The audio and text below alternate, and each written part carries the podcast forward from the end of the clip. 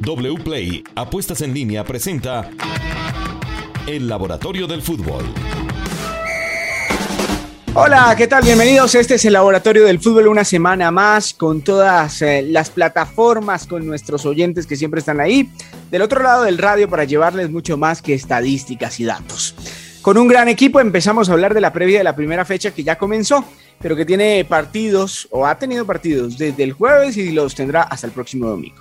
Pues empecemos de una vez, Sofía, con esta previa, los partidos más importantes y lo que nos traen. Steven, un saludo muy especial. Entonces empecemos con Millonarios versus Deportivo Pasto. Le traigo dos datos de Millonarios, que fue uno de los mejores equipos del semestre pasado, pues que se quedó sin la final. Fue el equipo que más generó puntos esperados en todo el campeonato con 45 en total y también y fue el segundo con más goles esperados, con 36 superado únicamente por Atlético Nacional. Sin embargo, la mayor falencia que sufrió el equipo bogotano fue en el porcentaje de jugadas de gol convertidas con apenas el 20% de efectividad, que fue el cuarto más bajo de toda la liga. Siguiente partido. Deportes Tolima versus Independiente Medellín, que se enfrentaron recientemente en cuadrangulares finales. En esa ocasión ganó el, Deportes Tolima 1 a 0. Eh, sin embargo, el Independiente Medellín creó más jugadas de gol, 5 contra, contra 4. Y le cuento que el semestre pasado Deportes Tolima fue el segundo equipo con más goles marcados, eh, con 39, mientras que Independiente Medellín marcó 34 anotaciones. Entonces, la verdad, estuvieron muy, muy parejos el semestre pasado. Muy bien. ¿Y el último? El último, Atlético Nacional, el campeón versus Cortuluá.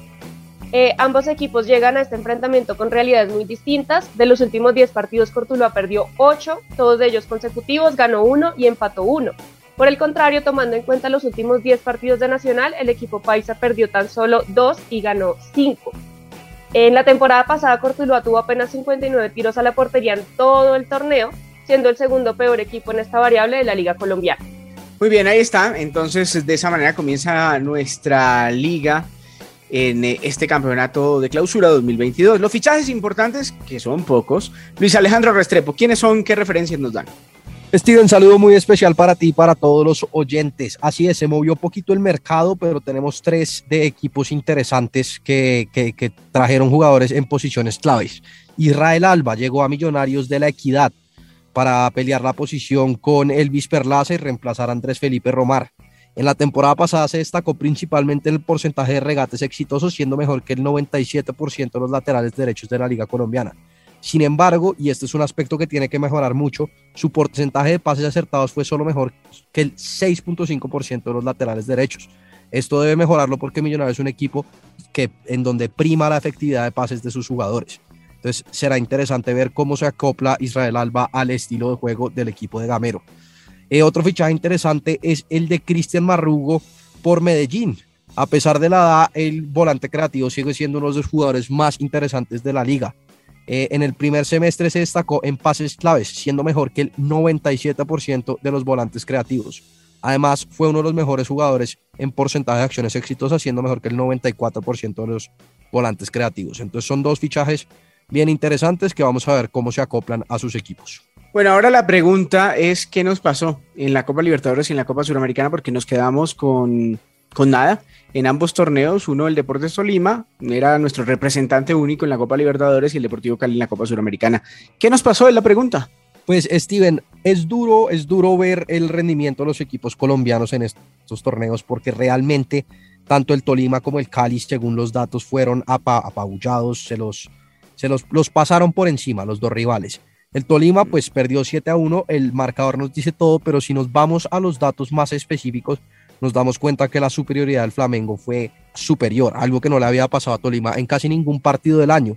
Creó apenas el Tolima en el partido de vuelta tres jugadas de gol y le crearon 14, la cantidad más alta que le han creado en todo el año. Sufrió 13 tiros a portería, también la cantidad más alta que le han generado en el año y generó solamente 0.67 goles esperados el Tolima, la cantidad más baja que ha generado el año. Entonces el Tolima, por donde se le mire, fue ampliamente superado contra el Flamengo, mientras que el Cali, que en el papel tenía un rival que parecía inferior, el Mergal también fue superado. En el partido de vuelta, el Cali fue muy flojo ofensivamente, generó solo dos jugadas de gol, realizó tan solo cuatro tiros a portería aunque se destacó, en eh, se destacó sobre Melgar en el aspecto de duelos defensivos, ganando más duelos defensivos y duelos en ataque. Eh, en general, la generación de goles esperados y la generación de ocasiones fue muy superior al equipo de Melgar, que según estas variables debió ganar, clasificó justamente y dejó por fuera a un Cali que está eh, en un momento muy difícil. Estamos en el laboratorio del fútbol a esta hora y a cualquier hora, como siempre, 24/7 aquí en nuestras plataformas de Caracol Radio. Y cómo les fue a los equipos, les acabamos de contar lo que pasó con Tolima y qué pasó con el Deportivo Cali, pues que nos quedamos sin nada. ¿Qué nos dice el campeonato que ganó Melgar y todo lo que ha hecho Néstor Lorenzo hasta hoy en ese equipo? En eh, esta nueva etapa que tiene la selección Colombia, que es bien interesante de revisar, Sofía. Bueno, Steven, pues le cuento a usted y a los oyentes que Melgar fue un muy buen equipo, pues quedó campeón del fútbol peruano, pero los datos lo respaldan. Tuvo un buen promedio de jugadas de gol eh, por partido, 8, fue el mejor equipo del campeonato en esta variable. También fue el mejor en goles esperados con 1.91 en promedio por partido. Fue el que menos concedió goles esperados en contra, 0.75, y también fue el mejor en puntos esperados. Sin embargo, tuvo una efectividad de apenas el 15% en conversión de jugadas de gol. Fue el peor porcentaje de todos los equipos del campeonato.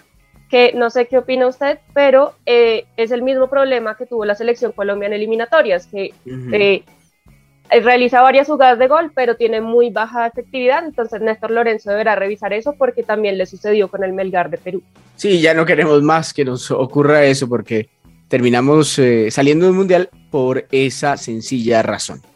Bueno, muy bien, hasta aquí el laboratorio del fútbol en cuanto a la estadística y la data, porque nos vamos a la parte económica, la que nos da mucha platica, Juan Pablo. ¿Qué nos va a dar plata con wplay.co en estos días?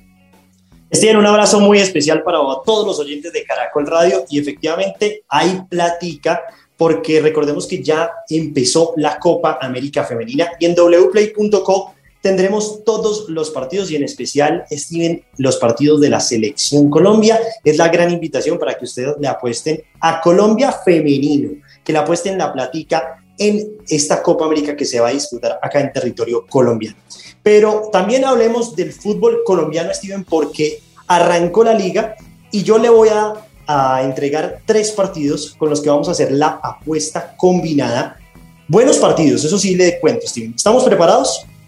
A ver, sí, señor.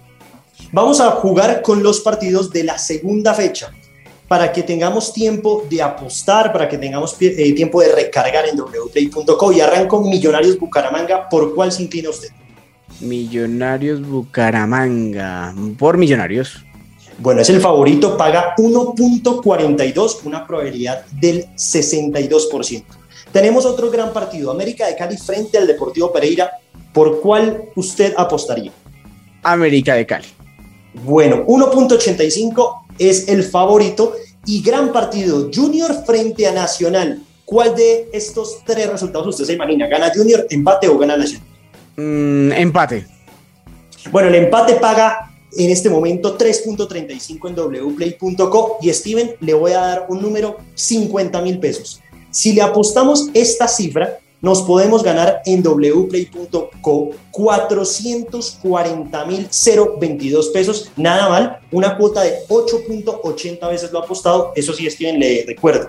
Tiene que coger todos los resultados, es decir, que gana Millonarios, que gana América y que hay empate entre Junior y Nacional. Si alguno de los tres se cae, perdemos los 50 mil pesos. Bueno, pero está, está, no está tan difícil, ¿no? Son eh, resultados que uno podría esperar. Vamos a ver si le pegamos, Juan Pablo. Va, en la mitad, no se preocupe. Ahí vamos bien, ahí vamos bien. Yo creo que si le hacemos mucha fuerza y le apostamos los 50 mil pesos, podemos ganar con wplay.com. Siempre se puede ganar con wplay. Usted ya sabe qué hacer, ¿no? ¿No lo sabe? Pues ingresa a wplay.co y mm, va a comprobar que es muy fácil ganar siempre. Gracias por estar con nosotros en el laboratorio del fútbol. Nos encontramos en ocho días con todo este equipo.